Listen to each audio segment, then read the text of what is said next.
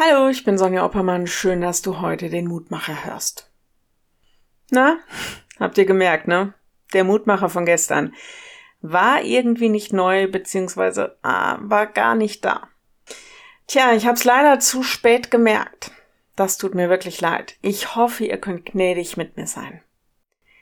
Gleichzeitig ist das eine ganz wunderbare Überleitung zur Losung von heute.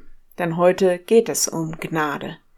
Nicht unbedingt in unserem täglichen Miteinander, sondern eher Gottes Gnade mit uns.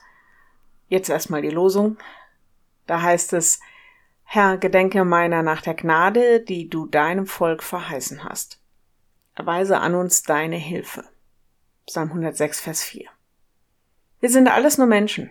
Da geschehen Fehler, da kriegen wir vielleicht manches nicht alleine hin. Manchmal sogar mehr. Wir kommen in Situationen, die irgendwie ausweglos scheinen oder wo wir uns hilflos fühlen. Wir sind alles nur Menschen und irgendwie ist es anmaßend, alles von uns selbst oder anderen zu erwarten. Wer oft die Psalmen liest oder betet, lernt daraus, dass wir als Menschen auf Gott angewiesen sind, ihm vertrauen, ihm aber auch folgen dürfen. Gnade heißt, Gott wendet sich uns zu und blickt uns freundlich und barmherzig an. Er sagt nicht einfach nur Schwamm drüber, er sagt, es ist gut. Ich mache es wieder gut. Vertrau deinen Alltag mir an, denn ich führe dich dadurch. Der Psalm 106 erinnert an all die Wunder, die Gott in der Geschichte des Volkes getan hat. Und es ist auch die Rede davon, wie vergesslich das Volk immer wieder war. Gnade Gottes heißt, dass er trotz aller Vergesslichkeit seinen Leuten nicht einfach Gunst, Liebe und Hilfe entzieht, sondern dass er weiter für sie da ist und sie können auf ihn trauen. Ist das nicht mutmachend?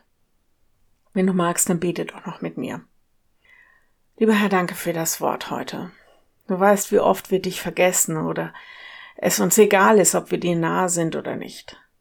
Und dann kommen wieder irgendwelche Krisen oder wir sind irgendwie schwach und hilflos und kommen wieder angelaufen. Danke, dass du uns trotzdem nicht aufgibst. Danke, dass wir deine Kinder sind und dass du so geduldig und langmütig und gnädig mit uns bist.